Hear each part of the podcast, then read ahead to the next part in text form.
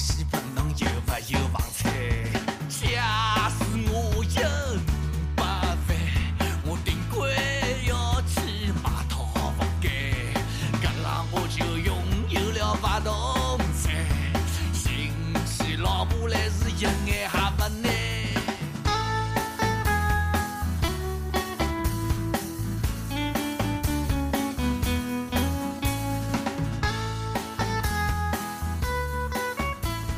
大家好，欢迎收听第二十八期的《塔可冲四季》。我们今天要聊一个买房的话题。我本来觉得这期是比较没有营养的一期内容。在本期节目的录制之前，我正好还在听有台的播客，就在问说，为什么我们内地总是要宣传这么多焦虑的事情？对，好像听起来也是一个让人压力很大和有点焦虑的话题，可能是这样。但我想聊这个话题的主要的想法，还是觉得这是可能人生中绕不开的吧。当然，最大的初始的想法是因为从去年年底到现在，上海楼市又经历了一波大的上涨。我其实本来觉得是一个故事会，我看到很多故事、段子、事情，但好像有可能不太好意思把其实是身边的人的故事拿出来说。我台一贯的风格可能会把这个话题聊得特别严肃。对，今天的两位嘉宾啊，先让他们自我介绍一下吧。大家好，我是狗腿子。大家好，我是汤包。其实我设计这期节目的时候，我是蛮犹豫的，因为我知道汤包的关于买房方面的价值观是跟我比较接近的。我其实一直还是期待能够让这期节目呈现更多的视角，所以狗腿子，你今天要承担更多的任务啊！拖是吗？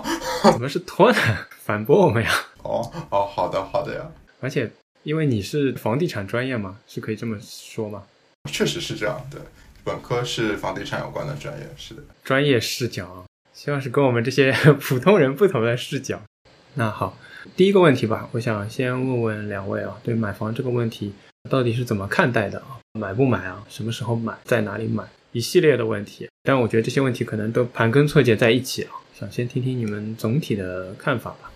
先说一下我的情况嘛，在毕业前其实做好了这个决定，所以其实毕业后不久，大概半年左右就买了房。当时是二零一五年的时候，刚好也是经历了上海的五年前的这波大涨。做这个决定的原因其实也特别简单，只是想了毕业了嘛，家里面既然能拿得出这笔首付，那就直接置业在这边安定下来。其实心态还是比较简单的，当时也是比较焦虑的状态，因为可能刚好赶上了整个楼市还是非常疯狂的。大家都排队站在门口，拿着现金，一个个进去，看上了直接拿现金去抢这样一种状态。这种状态其实多少也会促使你更加的做这个决定，说那得赶紧买了。这种情绪是会被影响的。买在哪儿？其实当时想法也特别简单，自己考虑的最首要的因素，可能地段。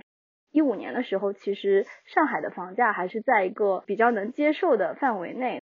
非常有限的这个预算，还是能买在一个地段也比较重要嘛。当时是买在内环，后面可能是因为结婚啊、学区房啊等等啊这些考虑，那就不得不又再去买了，还是受到成本的限制。那这个是很非常现实的，你不可能说手上就这么点钱，你买到自己完全心仪的房子，这这个也做不到。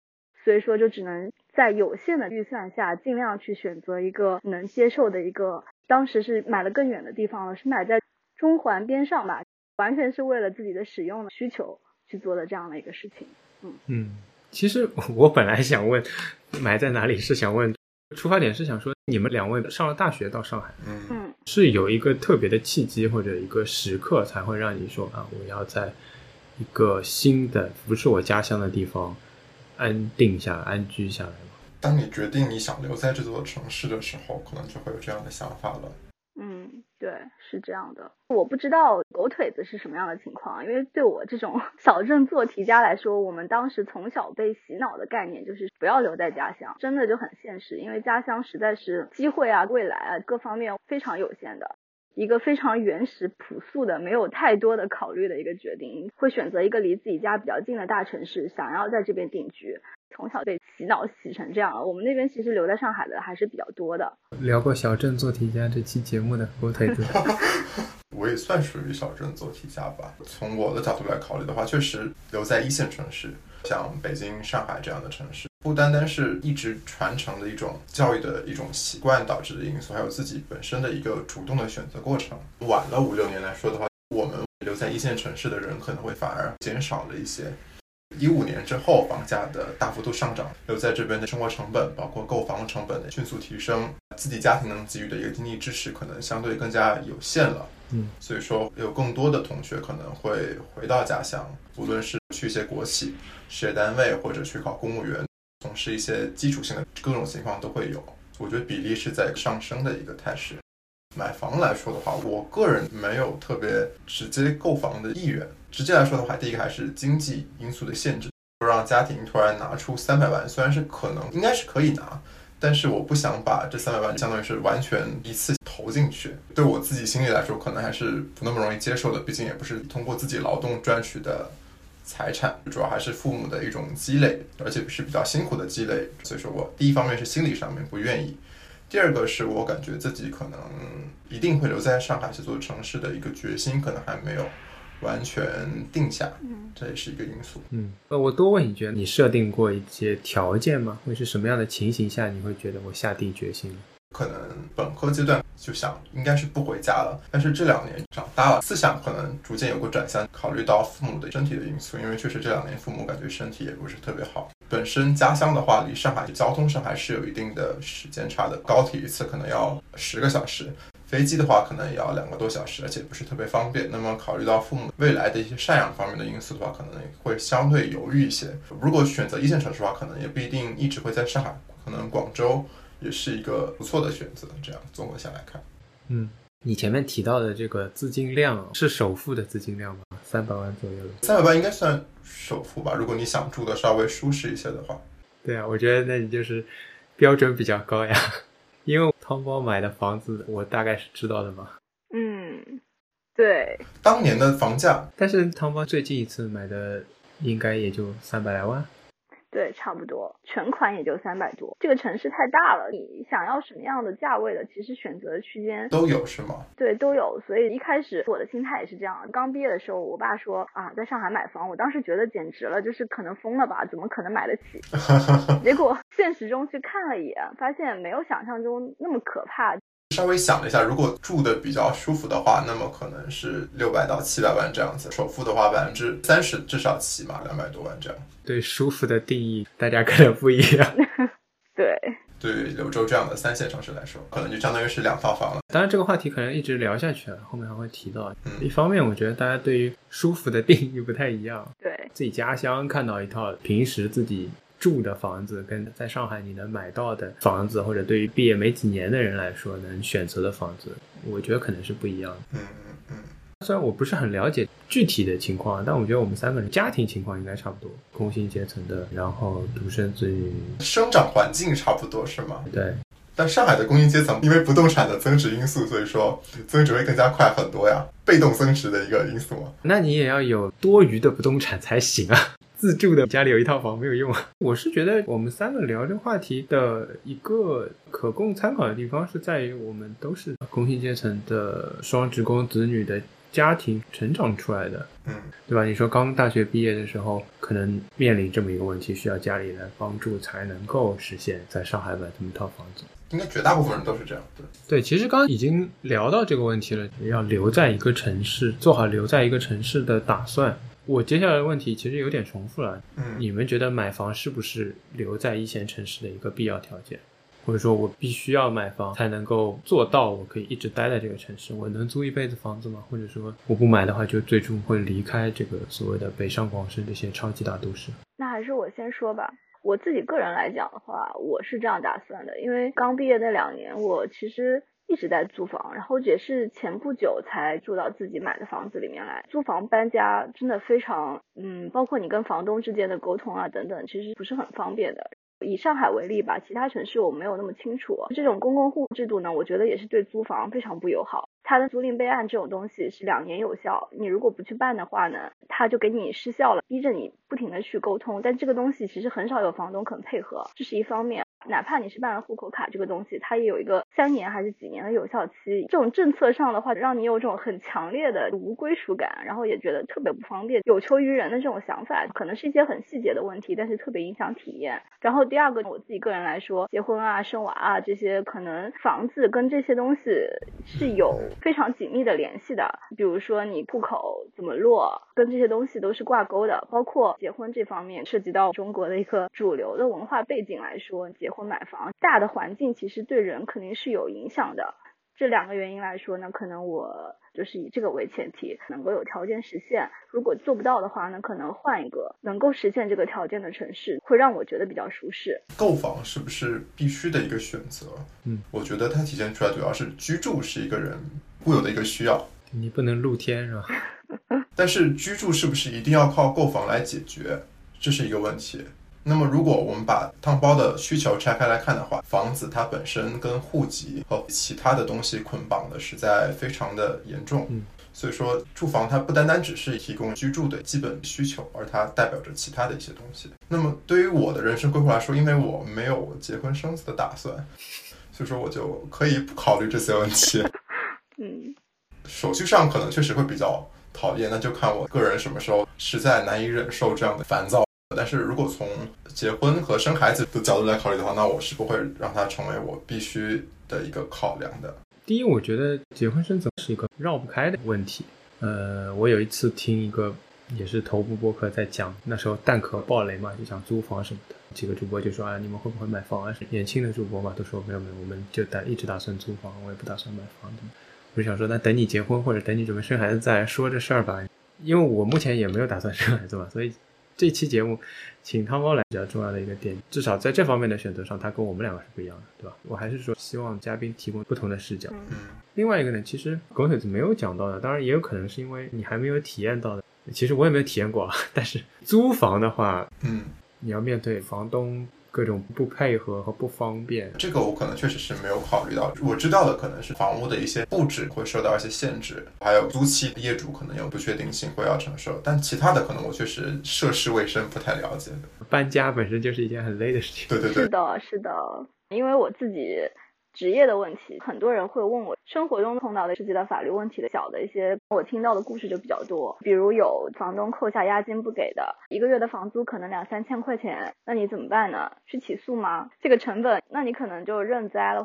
或者是说房东他其实也有房子的钥匙嘛，有的房东契约观念不是很强的，他就直接这个门一打开就在里面走来走去的。还有的时候，如果你的房子里面的有些设施，坏了该怎么去做？他不给你履行这些维修的义务，你要自己去弄，这个成本要去扯皮，事情会挺多的。搬家可以说是几乎是根本不是一个事儿，跟这些比起来的话。哦，你看这就是有经验的人。所以搬家反而不是最累的一件事情，反而是这种反复的扯皮、权责关系不清楚或者不履行自己的权利义务更麻烦。是的，是的，这种是比较多的。就这不是我遇到的，他们来咨询我的话，你说我能给出啊？那要不你去起诉吧？其实正常来说，并不是一个能用司法途径去解决的问题，不是说什么很大的事情，那是让你心情会受到影响的。生活会给你再上一课的，没事。对，可能不久的将来可能就 会上一课。对。延续刚才的问题啊，也许这个问题已经有答案了，但是我还是要问一下，你们身边留在上海的同学们，是不是都已经考虑或者都已经买房了？有人打算长期留在上海，像火腿子一样，就是因为我不婚不育，所以我就没有买房的需求。本科班上，因为有一位女生是结婚了，他们好像是单独购置了一套婚房出来住。如果是不结婚的话，暂时好像还没有直接置业情况。我比狗腿子要虚长几岁，同学们都已经到了一个三十加这种人生阶段来说，至少一半是成家立业了。就我所知道的，成家立业的这些是全部都买房了，有看到有结婚，乃至已经孩子都生了。他们可能一开始就没有想到要留在上海，可能要回家乡，等孩子比较大了，可能就直接回他老家去了。这种也有。有个关系比较好的朋友，现在她有很稳定的男朋友，但是现在还是没有结婚的。她自己的明确的观念就是说，结婚了生孩子了，那我肯定是要考虑买房的。但现在我这个状态呢，就没有特别强烈的买房需求，所以我就感觉到买房不买房真的跟你这些人生的选择互相之间影响是比较深的，没有办法割裂去看。嗯，在这种现实情况下，包括你们自己啊，包括你们接触到的同学啊，会觉得自己的家乡或者说那些二线城市啊，其他省的省会城市啊，这会是实现自己人生不同阶段啊，到了结婚生子的时候更好的生活的选择的地方吗？杭州、成都、广州都挺好的，生活压力比较小一些。你确定杭州便宜吗？杭州相对好一些，而且那边互联网企业相对多一些嘛。其实退而求其次的去一些二线啊、省会的这些朋友们，真的很大一部分原因其实就是买房压力。大家对大城市的这种环境，如果说抛开买房这个限制来说，还是愿意留下来。但是受到这个限制呢，可能回去了。但是之前有。跟一个同事有。聊嘛，我觉得他说的也有道理。回到家乡的省会啊、二线啊什么的，你可能面临的就是一个薪资的压力。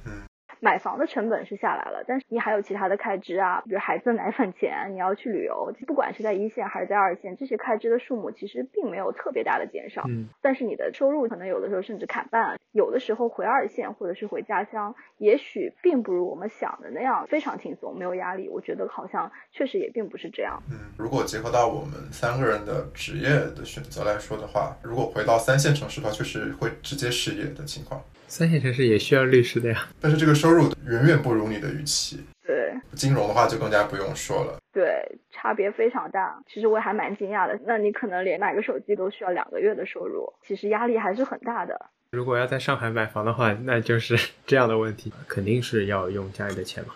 有些说法，比如说掏空六个人的口袋来买房啊什么的，那么。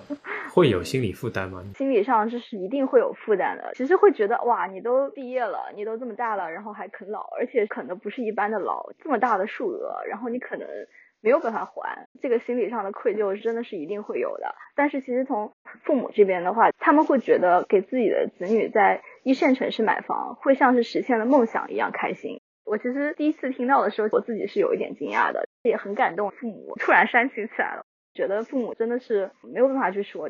过于无私了哈。刚才说六个口袋嘛，不单单是父母，甚至还有祖辈。哦，没有，我想的是自己两个小的，再加上面四个，好吧？对对，上面四个是吗？你没结婚嘛，是吧？哦，对对，我没结婚，对对对，我考虑可能不太一样，是的。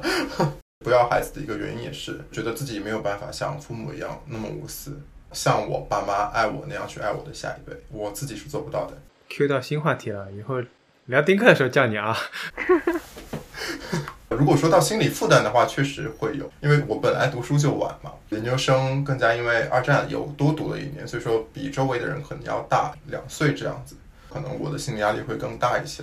嗯，下半年就二十六岁了，依旧在花家里的钱，还是会有一定的压力。没事，我也是这样的。我读研究生的时候，也比周围的人都大两岁。如果是个体的教育的话，就要求你自己去承担自己未来的生活的责任嘛。但是你一方面这么说，但是一方面又从家里面拿了一两百万出来去买房子，就明显是类似于打自己的脸的感觉，完全是无法从家庭独立出来。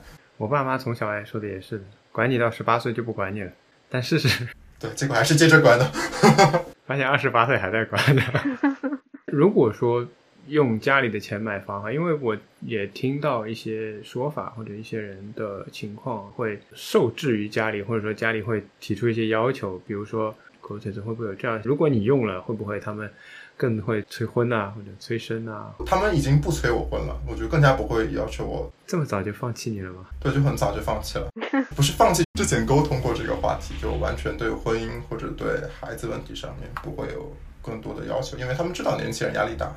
那汤包呢？用了家里钱会不会主动减少一些花销啊？首先，我父母是不会这样的，但是我自己的话，可能啊，我本来就是一个比较节俭的人，也不会觉得因为这个事情强行改变我自己的一些想法。但是可能会有其他的一些，比如说多陪陪父母啊，多给他们买点东西啊，那这种可能会有，就像刚刚说的嘛，可能会感动于。父母对你的奉献啊，突然会觉得啊，这个爱是如此之沉重，那你可能也要去多回报一些，就会有这样方面的想法。多让他们来上海看看自己的梦想，欣赏一下。其实父母完全不喜欢在这儿，就觉得不习惯嘛。但其实我想，他们哎付了这么大一笔钱，我自己的想法是，以后总归是要给他们，还是要接过来的。不管说医疗啊，照顾自己的父母啊，那总归是需要给他们也要创造这样的条件的。哎，这样讲讲，我觉得这一代真的好累啊！本来就是独生子女，然后你说你考虑小孩，但是这个父母你肯定也是要考虑的，以后要接过来照顾这些住房啊，这些都要准备好。压力实在是这代年轻人太不容易了。果然是个传播焦虑的节目。可能很大一部分原因还是因为负担得起。我的确有听说过或者有遇到过刚刚买房的人，也可能是因为他的年龄段是八零后，甚至是八五前的，一下子会变得很节俭。嗯，因为觉得我自己有一个房贷的压力，嗯，我有很大的负债，会让自己有点不安全感这样的感觉。会有动力的呀，不是吗？生孩子会有创造财富的动力，会有的。哦，对，这个非常现实。又说焦虑了，那确实是这样的，赚奶粉钱嘛。我其实一直有这样的困惑的，因为说到赚钱方面的问题啊，像播客当中啊，其实谈九九六的播客很多的，而且在播客界，互联网大厂的员工啊，或者像当时拼多多有成为热点的时候，谈论拼多多的播客和相关的从业人员，其实都很多的。我觉得他们应该都是高收入人群。嗯，你也不需要妄自菲薄，你自己也是。我不是啊，我就属于你说的，因为不要生孩子，所以就没有什么生活动力。对赚钱这个事情有没有什么动力，否则我也不会做播客，是吧？我想说的是，包括像拼多多，虽然它很受诟病，但是你可以看到很多帖子都说，要选择去拼多多，都是要收入翻番才会考虑之类的。其实说明有很大一个群体啊，都是买高收入的人群。当然，可能是因为年龄还相对年轻，所以谈买房的博客比较少。可能就是因为这事情也没什么可谈的，反正有钱你就买吧，没钱就不要谈了，以免伤感。细数一下几个互联网大厂在的地方，无非就是北京、上海、深圳、广州稍微少一些。杭州啊，对，基本是那几个大的城市。从自己认识的人出发的话，同学是在大厂工作的，比如说像 B 站，相对是薪资水平可能是中等偏下一些。包括原来我们都了解的一个携程，其实也不是特别高，虽然是大厂。主要高薪的人群还是主要是在软件工程或者编程架构方面的。如果是运营的话，可能也不是那么的高。他们刚毕业的话，在同一届的同学当中，收入水平会是中等偏下吗？已经算佼佼者了。对啊，而且现在大家说互联网很卷嘛，也是这个原因。大家其实要求很高，你知道吧？这个公司本身收入跟你同一级的应届生来说，你已经是中上水平了。但是你提到这些公司的时候，你觉得他们是互联网行业的中下水平？对对，其实还是印证了我刚刚说的，互联网真的就是现在高收入人群。所以，其实汤波他现在的这个角色，我觉得是蛮有代表性的。已婚人群，然后工作了五年左右，其实收入状况，我觉得大体上还是能够负担得起购房这么一个需求。嗯，嗯，确实是的，是可以负担得起，是的。所以去年房子又涨了嘛，你就知道吧。但这个东西你都负担得起了，你就知道这个大家都要来动手，那它自然水涨船高了。也可以看到上海，大家都会觉得已经很高了，包括深圳比上海还要高，北京也是一样的。你会发现，其实原来有能力负担得起的人，比你想象的还要多。可能会不会更年轻的人，九五后啊，这些零零后啊，有那种及时行乐的想法？我也去聊过，包括我自己弟弟也是比较小嘛，可能我样本数量不够，但是就我了解到的这些，我没有想到现在的想法可能跟九零八五后可能没有太大的差别，还是非常传统的啊，要买房。收入上去了，我钱攒够了，我要买，我要买不起了，我可能会去成都或者是杭州这些，没有想到还是这种状态。本来想着啊，赚完就月光花掉了，开心了，后面发现可能是我误解了。即使是高收入人群，那么以他们每年的净储蓄额攒够首付，其实还是要四到五年以上的，差不多要步入人生三十岁的一个阶段，会有其他的一些压力。总的来说，即使是刚刚数到了像杭州、成都这样的城市，全国的人才也好，高收入的人，甚至是未必是靠自己也好，家里人群其实最终置业的需求和倾向吧，还是都集中在这些城市，这么一个聚集的效应。全国所有有能力的人可能都在这儿。人口聚集是一个经济发展规律嘛，也没什么好避讳谈的。对，相对来说，我们的这个政策，不管是哪一个年龄阶段啊，可能更能负担得起，能够拥有更好的经济基础，体现出来的是一种独身未婚的人群，其实在这件事情上就会非常困难。首先，只有一个人，他的收入，对吧？对他还贷的能力是受限的。对，这个客观上已经受限，但是政策上呢，同时也有很多限制，比如说今年新的上海的新房的积分政策，一定是婚后直接享受加分嘛。包括非上海户籍的那就更不用说了，不结婚就直接不能买房。刚刚你们讲到收入能够攒齐首付，拿我自己的经历来讲的话，我就是结婚拿的礼金去付首付，跟汤包差不多时间嘛，也是一五年的时候，房价跟现在比还是有挺大差距的。现在的话，我不知道你们现在同学们之间 礼金有没有上涨那反正。我觉得同一套房子，我当年拿礼金去付的首付，现在的人拿他结婚的礼金，应该是付不了那一套房子的首付。礼金还是没有房价涨得快，是吧？应该是吧。这期节目主要还是说大家要提高一下礼金的数额，下次。原来上海也需要礼金的，我还那肯定还是需要的。我反正这事情也跟我哦不对，跟我还是有关系的。那还是不要提高礼金数了，我反正只剩付出去了。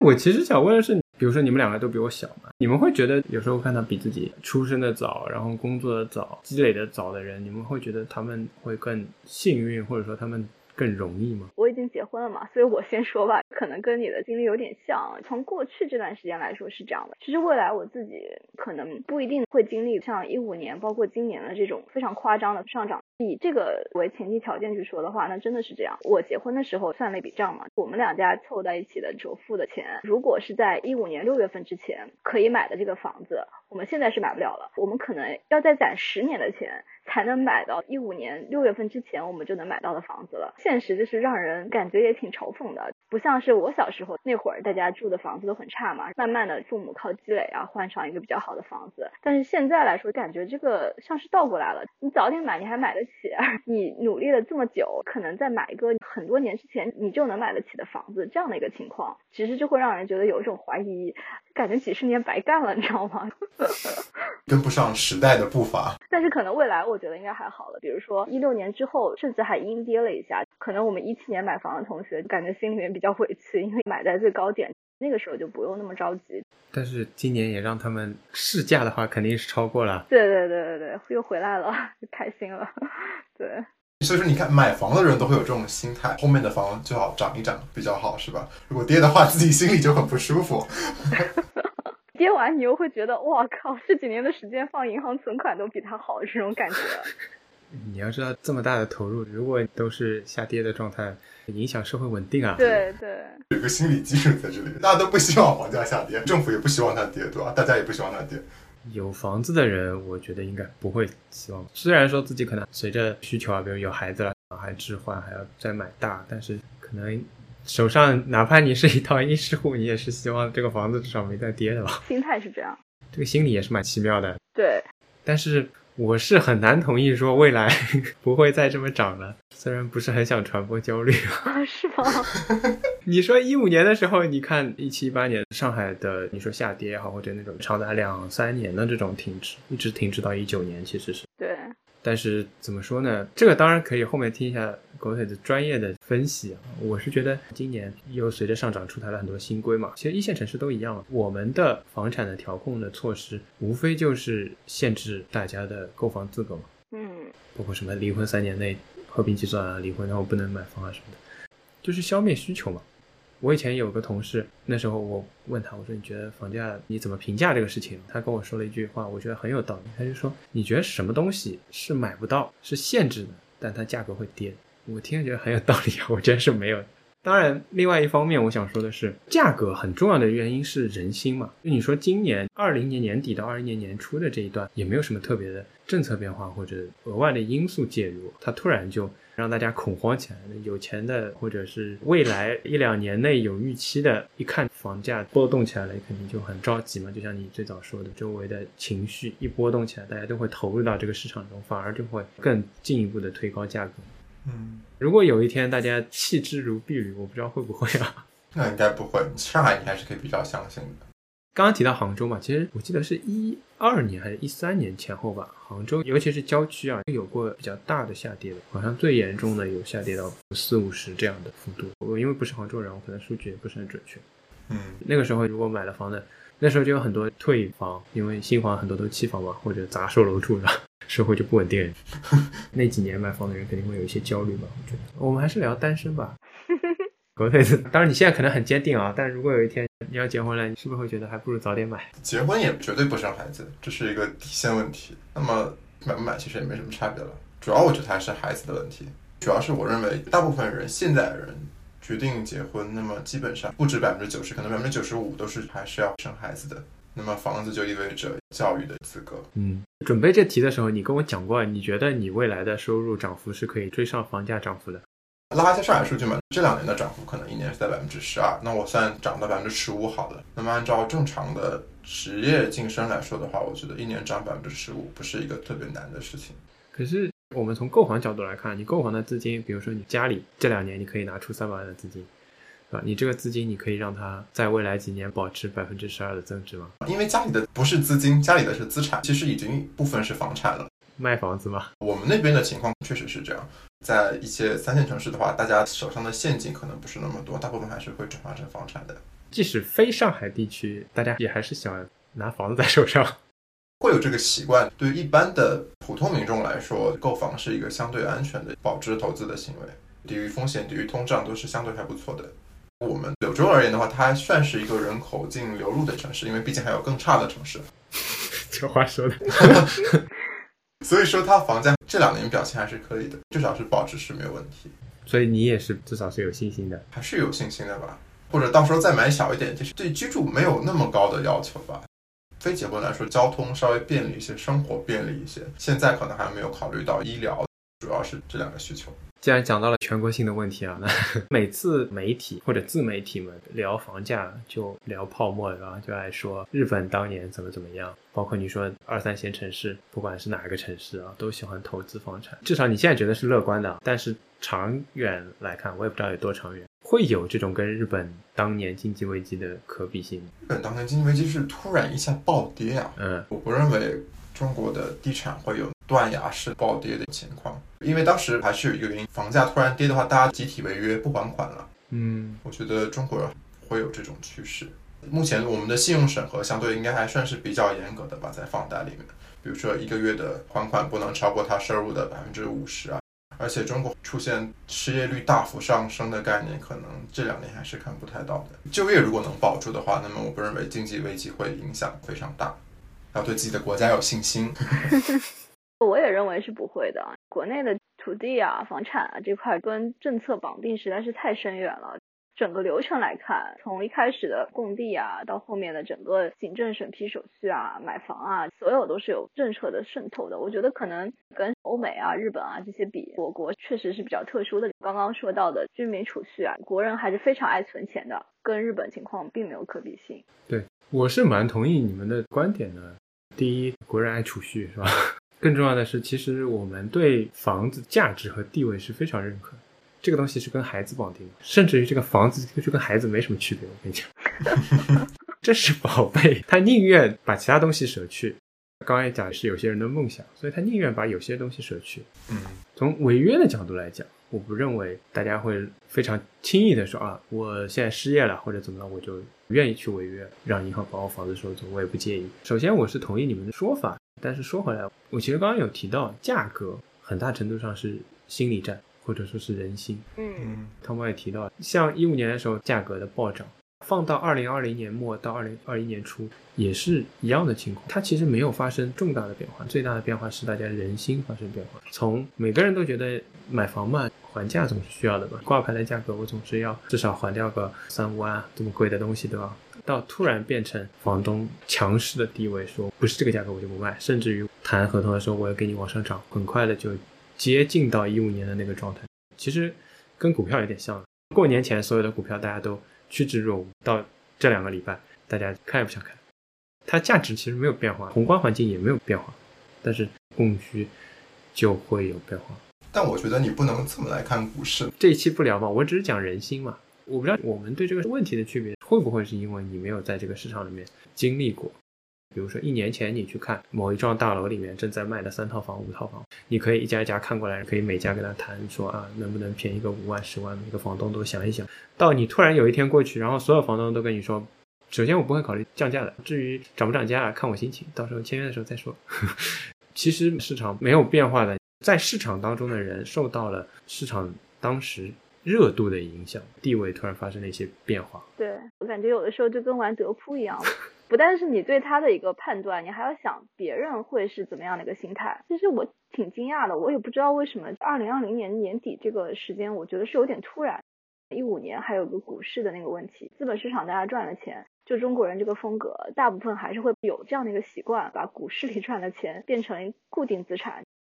应该去年上海的房价之前还是有缓慢上涨，只是可能年底突然爆发式的上涨。对，大家惊醒过来，原来可以涨得这么快。因为去年其实大家都知道放水很严重啊，不光是中国放水，美国也放水。对，全球大部分主要经济体都在放水。那么房价涨的话，其实也可以理解。放水的确就是非常有关系的一个政策嘛。基本上主要的经济体大都市们房价都在上涨。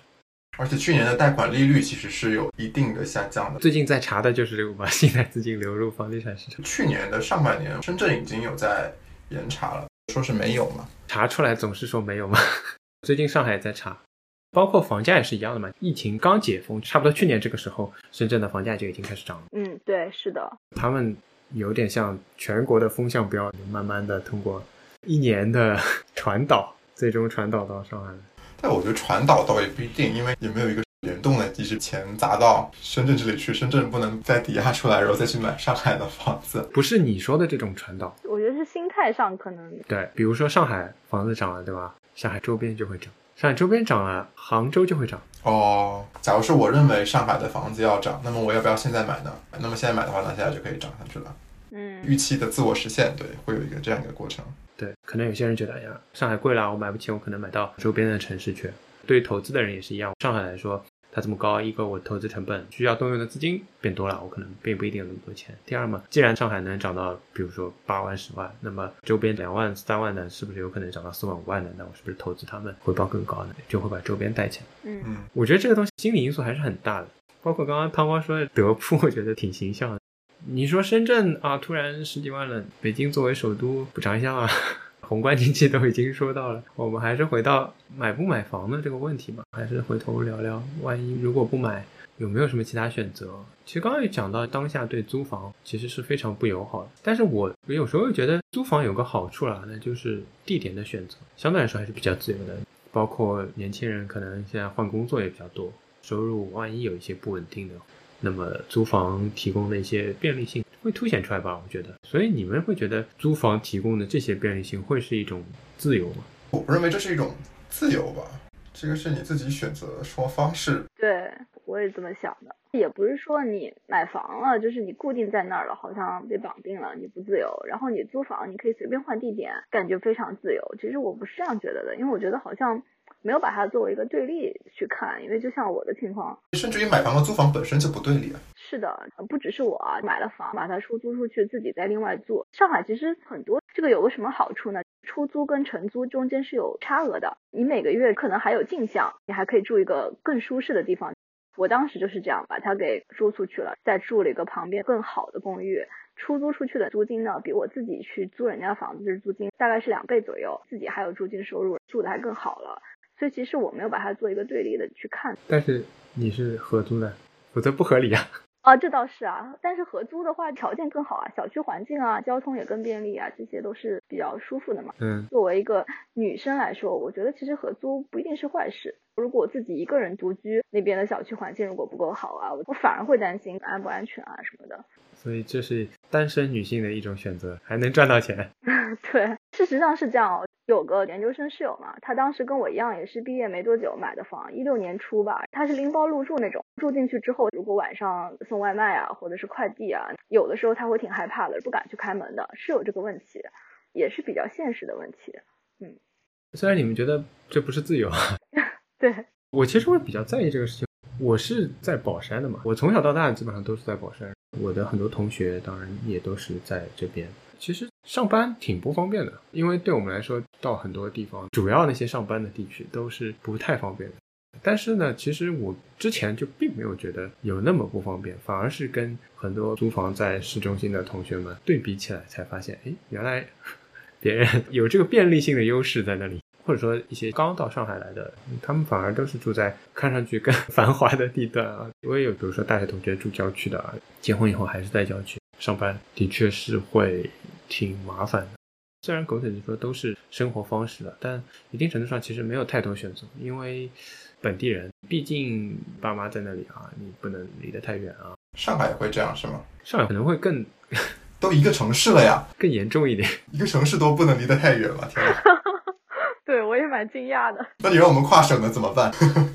是都在一个城市了，我觉得都无所谓了。我承认是了，但是索性不在一个城市，可能就没有这个问题。啊，反而你在一个城市，哦你就会有这个问题，因为你自己可能 OK，但你爸妈可能是不是要来？来当天晚上回去啊，交通都是一两个小时的话，就是不方便的。嗯，瞬间能理解了。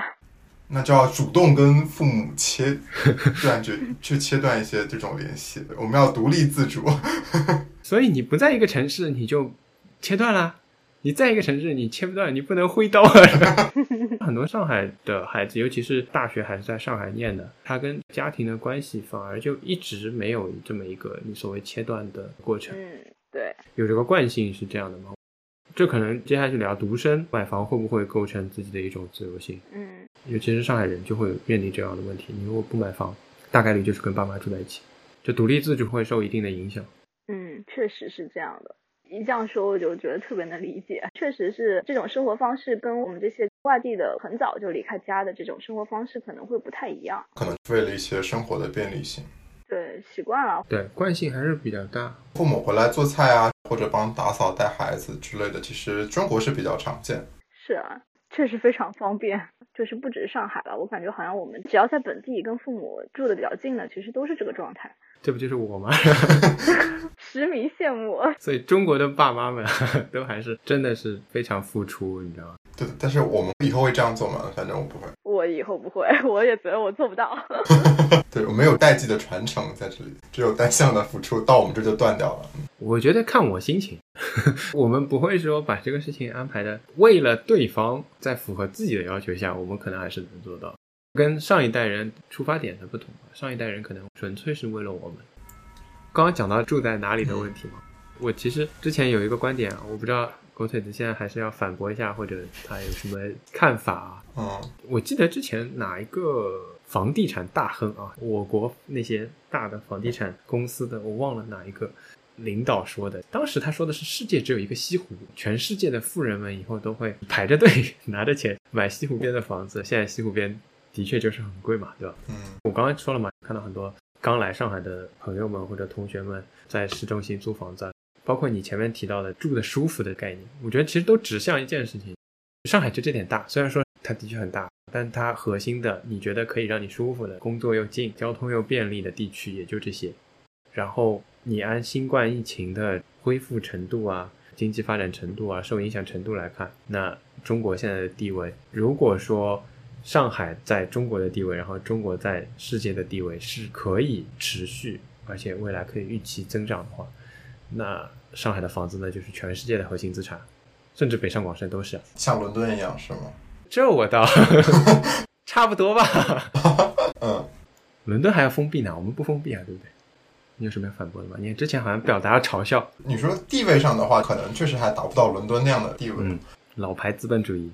但是你说房价的稳定上涨，我是没有抱有什么质疑的。我觉得我是基本是肯定这个观点的。对，也不是因为只有一个上海或者只有一个西湖这种理论，而是基于它本身经济的发展还有人口能够持续集中的一个趋势来看，没有什么问题。但上海现在外籍人士购房，不知道现在限制是怎么样的。外籍人士啊，你说外国人，对对对，好像有工作证明就可以买。果然是国际大都市，有伦敦的趋势，不错。上次我们群里讨论，现在越来越多的设个境外公司来控制一套房产的，以减低税收。现在发现很多天使轮融资的金额其实要低于上海很多房产的金额。对，我之前还听到有些人的说法，如果两家人家上海都是有房子的，结婚什么的，那你就是千万级的资产并购嘛。对，那行啊，我们还是重新聊回房价跟收入的问题，说的好像很容易一样。对，对你们来说，你们觉得房价跟收入比例应该是在一个什么样的范围里面才算合理？包括如果是租房的话，房租跟收入的比例通常会是在什么样的一个比例？我的吗？如果是从一个未毕业生即将毕业的角度来看的话，那么你可以从学科角度呀、因为学科它确实是差的会比较大。像国外比较健康的话，他们可能是提房租和房价的比例。如果把房子作为纯粹的投资品来说的话，比如说二十五年回本，那么每年的年化收益率要达到多少？在国内的话，因为房子本身附加的权益又特别的多，但是单单租房又不能享受这些权益，所以导致它房租跟房价的配比没有那么的好。按国外的标准来看的话，可能国内的房租价格是远远低于国外的。啊，你觉得房租还低了？对对对，是的。如果房价是一样的话，那么房租国内肯定是偏低的。无论你是跟纽约、跟伦敦比，都是这样。没有办法想象，比如说三千块人民币在纽约、伦敦能租到什么样的房子。不，你不能按人民币啊，三千美元不行吗？但是你三千房租租的房子的价值，可能是跟伦敦或者跟纽约那些房子的价值是差不多的。嗯，房价跟收入的比例啊，正常人可能工作三五年买一套一百平左右的新房，那我觉得这种就比较健康嘛。那现在的房价跟收入比，我没有具体去算。我记得好像有人算过，什么工作一百年可能买个厕所啊？这是什么房子？汤臣一品吗？现在比较那种舒适的七八百万啊那种房子，正常人一年的收入能到五十万，哪怕在上海都很少。也就是说，你可能不吃不喝纯工作十年二十年，你都买不起这样一套比较舒服的这种房子。这个收入比我觉得不是特别的合理，嗯。深圳一套房子区内的要十五万一平，一年的积蓄可能也就十五万，三十年的储蓄才能在房价不涨的情况下攒够首付，确实是不现实的。买三十平，明显很不健康了。然后学区房可能已经四十几万了。是的，对，我对深圳是高山仰止。深圳有点夸张了，可能也是面积比较小，它可能整个供房量。对对，他们土地全国其实土地供给是偏紧的，相对来说。对，说到土地，那就问一下你们，从专业上来讲，是有可能客观上是有条件通过增加供给来把房价降下来的吗？是的，明显是有的，但是不愿意批。北上广深，对对对，因为首先是有一个耕地的限制，比如说北京，他非要留一块耕地在那儿，他就怕万一山东不愿意卖菜给他，是吧？哦，群雄割据，联省自治啊，这个话题我就兴奋了。留一块耕地在那儿，那你就没办法。包括以前曾经有的一些部队单位的地方，也没有办法画出来，都是有历史因素在这里的。整体来说，确实是偏紧，它不愿供啊。深圳尤其明显，它愿意批给工业用地、园区啊这些地，但是他不一定愿意批给。住宅，我终于找到了这一期节目有价值的地方。听了一个多小时之后，终于听到了有用的地方。但是话说回来，因为我刚刚说上海市中心是世界核心，那这种地区应该没有太多空间了。比如说我现在身处的外滩旁边，那确实是没有什么太多空间了。的确，你说到全属于军队的，包括铁路啊，因为之前老的高铁站或者老的仓库啊、宿舍啊什么，其实都是有利用空间。在上海，我也有。发现到这些，在彭浦新村那边，现在也并入了静安，是吧？那边其实以前是有一个很大的铁路的堆场，堆这些铁矿石啊，非常非常大的一个区域。因为以前那个还算郊区嘛，现在的话，它慢慢的融入了市区的话，这个区域很多铁路啊、火车还在通的话，交通也不方便。还是会有一些地的，但是他不愿意批是一个问题。而且上海本身它对土地的依赖已经非常轻了，公共财政。对对对，它就不像杭州。去年杭州还是相对批地还是比较多的，但是像上海不需要那么依赖的话，它就可以不批留在那儿。因为城市内的住房用地肯定是来自于国有用地嘛，但国有用地的话，唯一的供给方就只有市政府，所以说政府相当于是完全是垄断的地位。对，但刚刚我们提到那些，包括什么铁路系统啊，或者军队系统啊，这其实也不归市政府管嘛。这些部门都比市政府级别要高了。是的，总的来说，确实没有办法去其他地方增加土地供给，这是没有办法改变的，至少短期内是不会看到改变。讲到买不起这个话题，花二十年买个厕所，那就是要聊到房贷了，对吧？对。原来其实这个节目想找的一位嘉宾，我为什么想找他呢？他本来对买房或者说贷款是很排斥的。经过我的传教，是吧？觉得嗯，房贷很便宜，所以我这个问题本来也是这样设计的。现在因为首套房利率应该是低于百分之四的嘛，二套的话在五点八五左右吧，六不到。对，那个很低，嗯。十年以上，这是房贷嘛？如果我找人按百分之五的利率借二十年，你们觉得有人会借吗？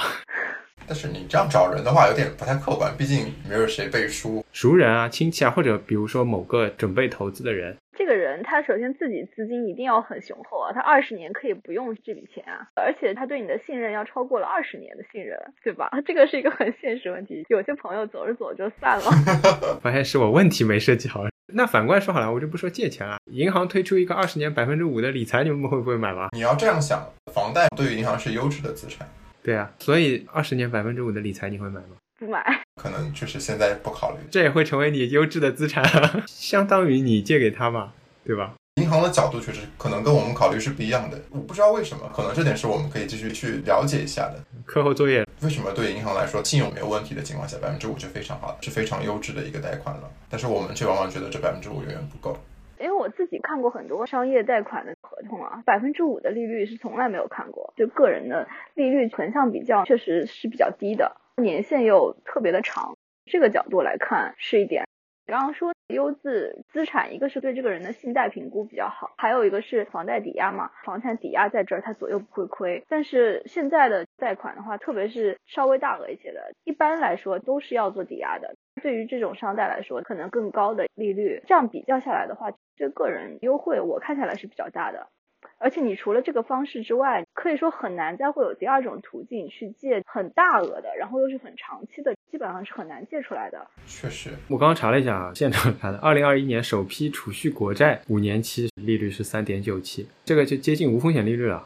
嗯，但是我们刚刚又聊了什么泡沫啊，大家违约啊 之类的，其实的确就像你刚刚说，就感觉是个优惠一样的东西。对对对，我是这样觉得的。我之前传统想法嘛，不愿意背大额的负债，总觉得啊背这么多贷款在身上，不喜欢欠人家钱，就说实话就是这样。但是我当时在银行的那个小伙伴跟我关系比较好，我们也是财大同学嘛。当时我的利率是四，他就说建议你不要这么早去还。他说其实你很难再有机会这样低的一个资金成本去借出这么多钱。当时我听下来觉得还挺有道理的，所以当时我就没有提前还款。是啊，我也接触过很多同学朋友，对于欠钱有一种传统式的抵触，对，不喜欢欠人家钱的那种感觉。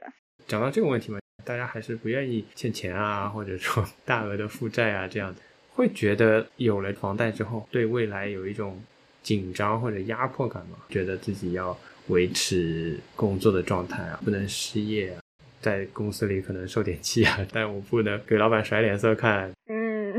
嗯。因为我得有房要供，会有这种心理吗？我是有的，因为确实当时也是毕业买房的原因，那时候房贷就一万多了。但是当时对于一个毕业生来说，你可能薪水也就是一万多，所以说感觉压力就很大，可能就觉得啊不是很敢裸辞。你要是裸辞了，存款可能就抵不了多久的房贷啊，这个是很现实的。包括找工作，可能不好去找那种太轻松，因为正常来说，轻松就意味着钱少嘛。那个时候清楚的觉得自己真的有种房奴的意思了，可能是因为这个房贷导致于你的一些选择的改变。嗯，那等你有了孩子就 够了，更奴了，只是够了。嗯，其实你比较早的时候决定了自己要买房，然后也有能力负担，相对来说买的还是比较早嘛。你没有。一定工作年限的公积金的积累，因为强制储蓄嘛，国家帮你存下来这笔钱。如果你工作了三五年，那你离职之后，如果你的公积金还是有一些比较可观的存量的话，还是可以给你一些保障。但如果没有，或者说扣贷款扣完了，然后那就 又回到了同样的状况。对对对。但是租房会减轻这种压力吗？租房也需要每个月或者每三个月来付租金。但是。租房你可以收入还不错的时候稍微放肆一点，如果你收入不好的时候，你再换一个租金稍微低一点的，或者说跟朋友合租啊什么的，都可以很轻松的去做替代嘛。但是房贷不是啊，它那个数额就定死在那儿了，而且你是要承担后果的，后果比。我换一套租房的这个后果差别是很大的，特别是像前面提到的，说房子的重视性，感觉有的时候跟孩子也没有差别了，你就会觉得啊，这孩子没了，就那种感觉。但是国内如果比如说个人房贷没有办法及时还款的话，那么之前已经偿还的金额，本金部分还是会归还的吧？是看你房产拍卖价减去负债的金额嘛，剩多少？美国当时好像会直接收走房子，不会把之前已经缴纳的部分会退回来。国内应该是拍卖吧，拍卖的钱用来还银行你未还部分，剩下的给你这样子。但是这个房子肯定是没有了，对。我觉得收走很大程度上可能是因为它没有办法覆盖吧，因为金融危机的时候嘛，房价下跌嘛，拍卖价格根本就无法覆盖你当时的房价，尤其是一个片区都沦为次贷的房屋。所以说这就是问题。如果房价一旦下跌，大面积出现违约的话，那么银行就直接会破产。对，所以我又要类比股市了嘛，这就是踩踏嘛。所以说现在你也可以理解为什么房子不安全。安不安全？通过这期节目得到答案，我觉得也得不到答案。就是涉及到群体心态的感觉，暴跌吧，就是全体大家非常一致的踩踏它，夺路而逃嘛。对对对，考虑极端情况啊，未来可能房价会跌啊，或者房价没有现在这么高。我认为，如果你租若干年的房子，只有说你这么多年的租房付出的租金，加上你未来的房价，比你现在买房的价格低，现在买房才是不合算的。未来买房付出的钱，就是我这么多年租房付出去的租金，再加上我未来买房的钱嘛。即使房价跌，还得考虑每年也得有几万块的房租呢，对不对？对，你可以说为你带来了自由。呃，对，是不是有自由，这就要讨论了嘛，对吧？其实刚刚有讲到，即使是单身的情况下。他会给你更大的选择空间吗？狗腿子现在的选择就是觉得有没有房产对你其实没有什么太大的影响。对，因为有房子的话，就是有个安全的地方，长久的可以居住；但没房子的话，以自己收入也完全应该至少能覆盖自己租房和日常的支出，所以说也没有特别大的影响。在你没有特别关注房屋增值给你带来的收益的情况下，我觉得是没有特别大影响。嗯，因为我不需要房子背后的一些权益，包括像上海户籍的。作用对我来说，感觉也没有那么的明显。年轻的时候都这么想，像公积金或者是社保这些缴纳，可能未来养老的一些所得会有一些差异吧。其他可能大概率差距还是不大的。如果你不考虑孩子的问题的话，以及不能购房的限制的话，那么其实确实没什么影响。有人会觉得有房子我不自由嘛？最早你们讲的是决定了在这个城市。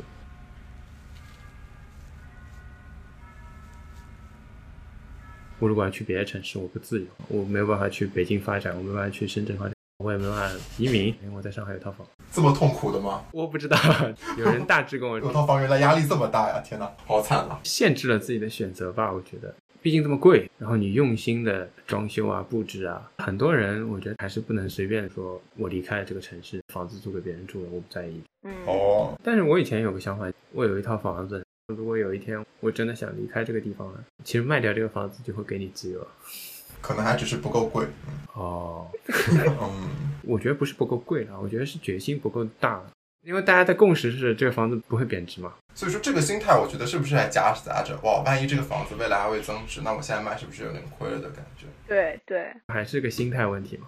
说明大家都还是长期看好上海房市的。嗯，所以今天请你来就是说这个问题啊。那我们来说贬值的话题好了，因为现在看到人口下滑了嘛，去年是一千零五万。那你就看汤包的小孩，他可以继承多少套房子？这个话题其实好多年前就一直在说了，我们的孩子可以继承好多房子，所以房价是不是就会跌了？他们这代人不需要买房子。其实我就想问的是，那比如说上海本地人，你们这一辈的话，是不是也普遍还是会买房的？比如说结婚也好啊，或者是你们又生个二胎啊，类似于这种。又生个二胎，因为项目上可能老碰到那种券商啊，哪怕是上海人，他们就啊要生个二胎，我要换个大点的房子啊。我本来非常朴素的一些感性认识，会觉得上海人是不是都是家里两套房起步啊？是不是也不需要买房？那后面发现好像我看到同学来说，他们自己后面结婚了还是会再买一套婚房的。如果现在是这样的话，那以后会有很大的改变吗？我的下一代就是类比现在的你们这一代的上海本地人面临的境况，其实是差不多的嘛？我就这样类比一下。我有个不成熟的想法，我不知道对不对。大家对于这个房子，好像虽然说买的是二手房，但总感觉结婚要住个新买的房子。一定要这样的吗？没有没有，至少我自己不是这样的。或者说啊，通常父母两边都有房子在居住嘛，但是结婚总还是觉得你自己需要有属于你自己的房子。如果有三套符合有孩子居住的房子，我觉得可能也比较少吧。尤其是二胎的话，父母这一辈人有的房子，房屋面积不太符合二胎的需求了。嗯，我小学的时候，我记得那时候九十年代初，上海的宣传是人均住房面积四平方，我觉得是被全中国鄙视的地区。这个你们住的什么玩意儿啊？对，解放前是非常差的。我爸那代人年轻的时候都是很小的房子住很多人，他们自己慢慢的改善居住面积，再加上他们又面临独生子女的这么个政策，到现在为止，你说家里要适应四口之家甚至更大的需求，我觉得的确是要新买，是这个原因吧。但是因为他们要买大房子嘛，增量其实是我觉得是不多的，就你需要卖掉你自己的房子。对，主要是人的这个需求是在不断改善的，房子会旧啊，或者是说你要更好的、远的，就想换到了更方便的、更近的。从我自己的感受也是，哪怕我们十八线小城市也是，当年最早住平房，慢慢的是单位的楼房，然后是电梯房，也是这样换上来的。这种习惯性的东西，我觉得可能未来并不会有太多改变。刚刚又说到人口的问题嘛，像北上广这种一直都是有净流入的年轻人，还是喜欢来这边定居的。那也就是说，不只是看出生人口，那可能还要看一些外来的过来定居啊这种情况，也是购买力啊。所以我就觉得，并不一定说能用出生率去看未来的拐点啊，或者说是房价下跌啊。我觉得这个因素有点太单一了。嗯，汤总也提到居住条件的问题，那么就扯到一个房龄的问题。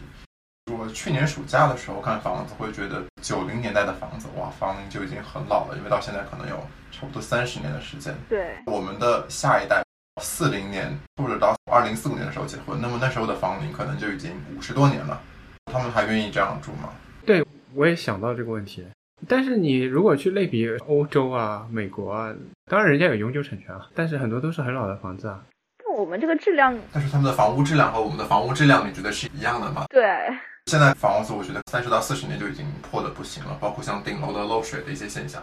对，我之前有个困惑，我就觉得中国人这辈子肯定要经历一次房屋漏水，就不管你住几楼，真的，我就很想知道外国人漏不漏水。但是你说房屋质量嘛，我们其实之前私下有交流嘛，你觉得这两年的新房质量好吗？也很差，应该说是更差了，我感觉。对啊，大家可能也知道嘛，因为包括限价，包括房地产公司受到各种的融资的限制啊，它没有办法在这个资金条件下造出很好的房子。其实，对，买贵的房子，高端的房子，这就是你专业的建议吗？确实，现在这种维权的情况特别多，偷工减料什么的。对对，确实很难解决。对，最后的问题了，这个好像非常的迷茫了。对啊，房子质量不好，好像也没有办法留给下一代。那现在这种情况，我们会留给下一代什么样的房子和什么样的未来呢？那只能请汤包来说了。我觉得你简单，你直接是没有。对，没有。人类的下一代，好吗？这个社会的下一代不一定要是你个人的。哦，反正我自己，因为我想象不出来未来，可能我会有点不是特别的乐观。大家可能总会有种啊，历史是向前发展的这种感觉，但我是真的觉得未来未必真的就更好。但如果微观说我自己的话，也没有觉得非常乐观，应该说是得益于时代的进步啊，未来可能他能看到一些我以前看不到的东西，类似于这样的，我觉得是一些好的，但其他的真的很难保证。那这样吧，我再问一个，你们两个今天整个聊完或者面对这个话题的时候，会觉得有焦虑吗？是更加焦虑，还是更加清醒意识到自己的焦虑？这两个问题我其实都想了解。你本身有焦虑吗？聊完你会更加焦虑吗？我本身不能说是焦虑吧，应该说本来就很清楚这个事情大概是会这样，至少十年二十年不会说有太大的变化，你应该是很清楚能够知道的。聊的话只是把我认为的这些事情说清楚，所以说也没有说是焦虑，因为确实焦虑也没什么用嘛。它事实就已经是这样了，那我可能知道它好像也没什么用处嘛，你焦虑也没什么用处，该做什么就做什么，就这种心态啊。嗯，狗腿子呢？我们都有美好的未来。那这是你说的，不是我说的。首先，我觉得焦虑还是对于未来一种不确定性的一种畏惧吧。如果一切已经注定好了，自己即使再努力也没有什么用了，那么我觉得可能多的是失落、失望，而不是一种焦虑。就是因为可能还抱有一种希望，自己可以通过怎么样来改善自己的状况，或者改善未来子女的状况，会有一种焦虑。那么，假如说我的生活已然如此了，没有什么遗憾，或者未来也不一定会更好了，那么我觉得确实可能焦虑也好，终于找到了结尾了。可能做了一期有点焦虑的话题，其实很多话题都看上去有点焦虑，比如说什么工作啊，什么小镇做题家能不能适应城市啊，工作能不能躺平不要奋斗啊，还是说我要去奋斗啊？对，包括房子，啊，包括未来，可能我一直想聊的其他一些话题，看起来有点焦虑，但是对，就是希望大家能够在这个当中发现你自己，其实是主要还是因为你有希望，你有期待，你有想奋斗，但可能有点犹豫的地方。我们都是普通人嘛，我们都是也没有什么特别的背景。我其实这些节目都希望的是能够提供一个普通人的视角和普通人能够做到的事情吧。我觉得这样的选择，对，都能在上海买房子的事情，嗯。啊，嗯嗯，对，你们两个为代表的，我就不说了。希望是这样一个结果吧。我觉得能够看到其他人的做法，会让自己稍微的安定一点吧。至少我是这样想。今天的节目就到这里吧，谢谢两位，拜拜，拜拜。我要一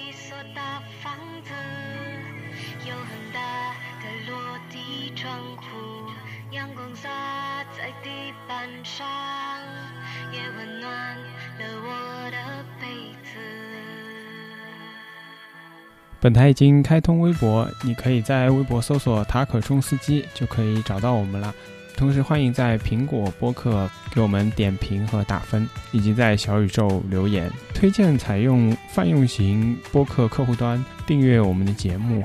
除了上述方式之外，目前皮艇以及 Moon FM 是两款比较容易找到我们全部节目内容的 APP。也希望有兴趣的听众朋友们能够找到全部我台内容。也欢迎把我们的节目转发给你的亲朋好友，感谢您的支持。